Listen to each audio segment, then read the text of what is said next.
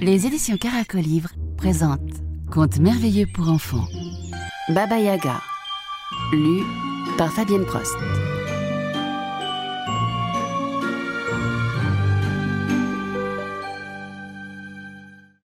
Dans un village de la campagne russe, vivait une petite fille qui n'avait plus de maman. Son père se remaria, mais il choisit une méchante femme. Elle détestait la petite fille et la traitait mal. Comment faire pour me débarrasser de cet enfant? songeait la marâtre. Un jour que son mari s'était rendu au marché vendre du blé, elle dit à la petite fille Va chez ma sœur, ta gentille tante, et demande-lui une aiguille et du fil pour te coudre une chemise. La petite fille mit son joli fichu rouge et partit. En route, elle se dit, comme elle était maligne, J'irai d'abord demander conseil à ma vraie gentille tante, la sœur de ma vraie maman. Sa tante la reçut avec bonté. Tante, dit la petite fille, la nouvelle femme de papa m'a envoyé chez sa sœur lui demander une aiguille et du fil pour me coudre une chemise. Mais d'abord je suis venue te demander à toi un bon conseil. Tu as eu raison. La sœur de ta marâtre n'est autre que Baba Yaga, la cruelle ogresse. Mais écoute-moi. Il y a dans son jardin un bouleau qui voudra te fouetter les yeux avec ses branches. Noue un ruban autour de son tronc. Tu verras une grosse barrière qui grince et qui voudra se refermer toute seule. Mets de l'huile sur ses gonds. Des chiens voudront te dévorer. Jette-leur du pain.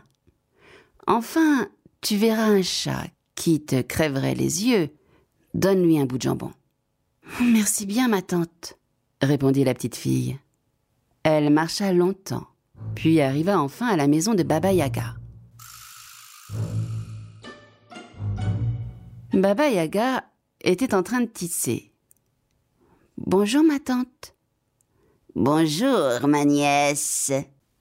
Ma mère m'envoie te demander une aiguille et du fil pour qu'elle me couse une chemise. Bon, je m'en vais te chercher une aiguille bien droite et du fil bien blanc. En attendant, assieds-toi à ma place et tisse. La petite fille se mit au métier. Elle était bien contente.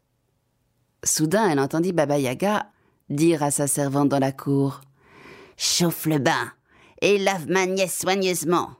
Je veux la manger au dîner. La petite fille trembla de peur. Elle vit la servante entrer et apporter des bûches, des fagots et des seaux pleins d'eau. Alors, elle s'efforça de prendre une voix aimable et gaie, et elle dit à la servante Hé, ma bonne, fends moins de bois, et pour apporter l'eau, sers-toi plutôt d'une passoire. Et elle lui donna son joli fichu rouge. La petite fille regarda tout autour d'elle. Un feu vif et clair commençait à flamber dans la cheminée. L'eau se mettait à chanter dans le chaudron. Et bien que ce fût une eau d'ogresse, elle chantait une jolie chanson. Mais Baba Yaga s'impatientait. De la cour, elle demanda Titis, ma nièce Titis, ma chérie Je tisse, ma tante. Je tisse. Sans faire de bruit, la petite fille se leva, alla à la porte. Mais le chat était là, maigre, noir, effrayant. De ses yeux verts, il regarda les yeux bleus de la petite fille. Et déjà, il sortait ses griffes pour les lui crever. Mais elle lui donna un morceau de jambon et lui demanda doucement Dis-moi, je t'en prie, comment je peux échapper à Baba Yaga? Le chat mangea d'abord tout le morceau de jambon. Puis il lissa ses moustaches et répondit Prends ce peigne et cette serviette et sauve-toi. Baba Yaga va te poursuivre. Colle l'oreille contre la terre. Si tu l'entends approcher, jette la serviette. Et tu verras. Si elle te poursuit toujours, colle encore l'oreille contre la terre. Et quand tu l'entendras sur la route, jette le peigne. Et tu verras. La petite fille remercia le chat prit la serviette et le peigne, et s'enfuit. Mais à peine sortie de la maison, elle vit deux chiens, encore plus maigres que le chat, tout prêts à la dévorer. Elle leur jeta du pain tendre, et ils ne lui firent aucun mal. Ensuite, c'est la grosse barrière qui grinça, et qui voulut se refermer, pour l'empêcher de sortir de l'enclos. Mais comme sa tante le lui avait dit, elle lui versa toute une burette d'huile sur les gonds, et la barrière s'ouvrit largement pour la laisser passer.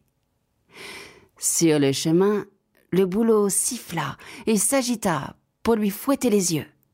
Mais elle noua un ruban rouge à son tronc, et le bouleau la salua et lui montra le chemin. Elle courut, elle courut, elle courut. Pendant ce temps, le chat s'était mis à tisser. De la cour, Baba Yaga demanda encore une fois Tu tisses, ma nièce? Tu tisses, ma chérie Je tisse, ma vieille tante, je tisse répondit le chat d'une grosse voix. Furieuse, Baba Yaga se précipita dans la maison. Plus de petite fille. Elle rossa le chat et cria pourquoi ne lui as-tu pas crevé les yeux Traître? Euh, dit le chat. Voilà longtemps que je suis à ton service, et tu ne m'as jamais donné le plus petit os, tandis qu'elle m'a donné du jambon. Baba Yaga rossa les chiens. Eh dirent les chiens. Voilà longtemps que nous sommes à ton service, et nous as-tu seulement jeté une vieille croûte, tandis qu'elle nous a donné du pain tendre? Baba Yaga secoua la barrière. Hé dit la barrière. Voilà longtemps que je suis à ton service. Et tu ne m'as jamais mis une seule goutte d'huile sur les gonds, tandis qu'elle m'en a versé une pleine burette. Baba Yaga s'en prit au boulot. Euh, dit le boulot.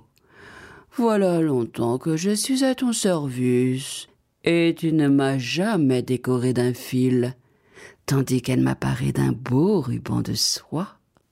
Et moi, dit la servante, à qui pourtant on ne demandait rien. Et moi, depuis le temps que je suis à ton service, je n'ai jamais reçu de toi ne serait-ce qu'une loque, tandis qu'elle m'a fait cadeau d'un joli fichu rouge. Baba Yaga siffla son mortier, qui arriva ventre à terre, et elle sauta dedans.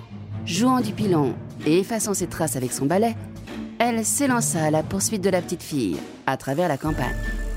La petite fille colla son oreille contre la terre. Elle entendit que Baba Yaga approchait. Alors elle jeta la serviette, qui se transforma en une large rivière. Baba Yaga fut bien obligée de s'arrêter. Elle grinça des dents, roula des yeux jaunes, courut à sa maison, fit sortir ses trois bœufs de l'étable et les amena près de la rivière et les bœufs burent toute l'eau, jusqu'à la dernière goutte. Alors Baba Yaga reprit sa poursuite. La petite fille était loin. Elle colla l'oreille contre la terre. Elle entendit le pilon sur la route.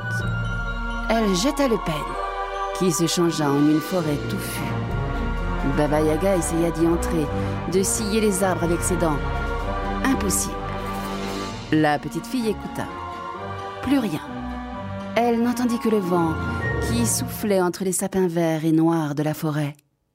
Pourtant, elle continua de courir très vite, parce qu'il commençait à faire nuit. Et elle pensait Mon papa doit me croire perdue. Le vieux paysan de retour du marché avait demandé à sa femme Où est la petite? Qu'il sait avait répondu la marâtre. Voilà des heures que je l'ai envoyé faire une commission chez sa tante. Enfin, la petite fille, les joues toutes rouges d'avoir couru, arriva chez son père et lui demanda D'où viens-tu, ma petite?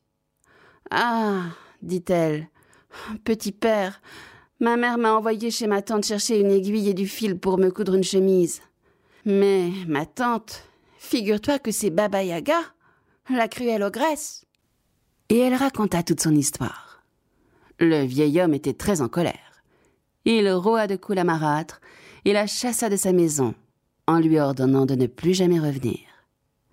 Depuis ce temps, la petite fille et son père vivent en paix. Je suis passé dans leur village. Ils m'ont invité à leur table. Le repas était très bon. Et tout le monde était content.